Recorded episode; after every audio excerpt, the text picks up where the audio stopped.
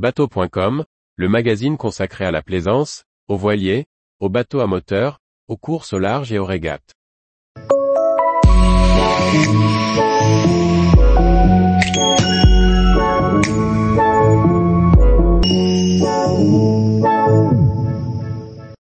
Bateau et cinéma, des films qui ne tirent pas toujours le bon bord. Par Briag Merlet. Au cinéma, en festival, sur les plateformes en ligne, la mer s'invite souvent à l'écran ces temps-ci, pour le meilleur et pour le pire.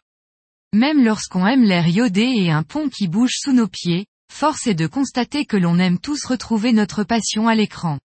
Des histoires de bateaux, des histoires de marins. On en redemande, qu'il s'agisse de marins amateurs, d'aventuriers ou de grands sportifs.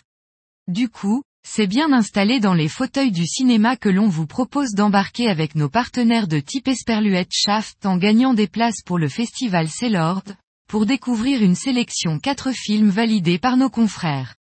Du vent des globes de Thomas Ruyant à l'ultime Edmond de Rothschild en passant par la vie de Loïc Escoffier, ces documentaires livrent une vision réaliste de la vie à bord des voiliers de compétition. Mais ces sujets de pointe n'intéressent pas toujours le grand public. Et quand Netflix s'empare de la navigation, les passionnés risquent de martyriser leur canapé. En effet, la quête du sensationnel prime parfois sur la volonté de réalisme.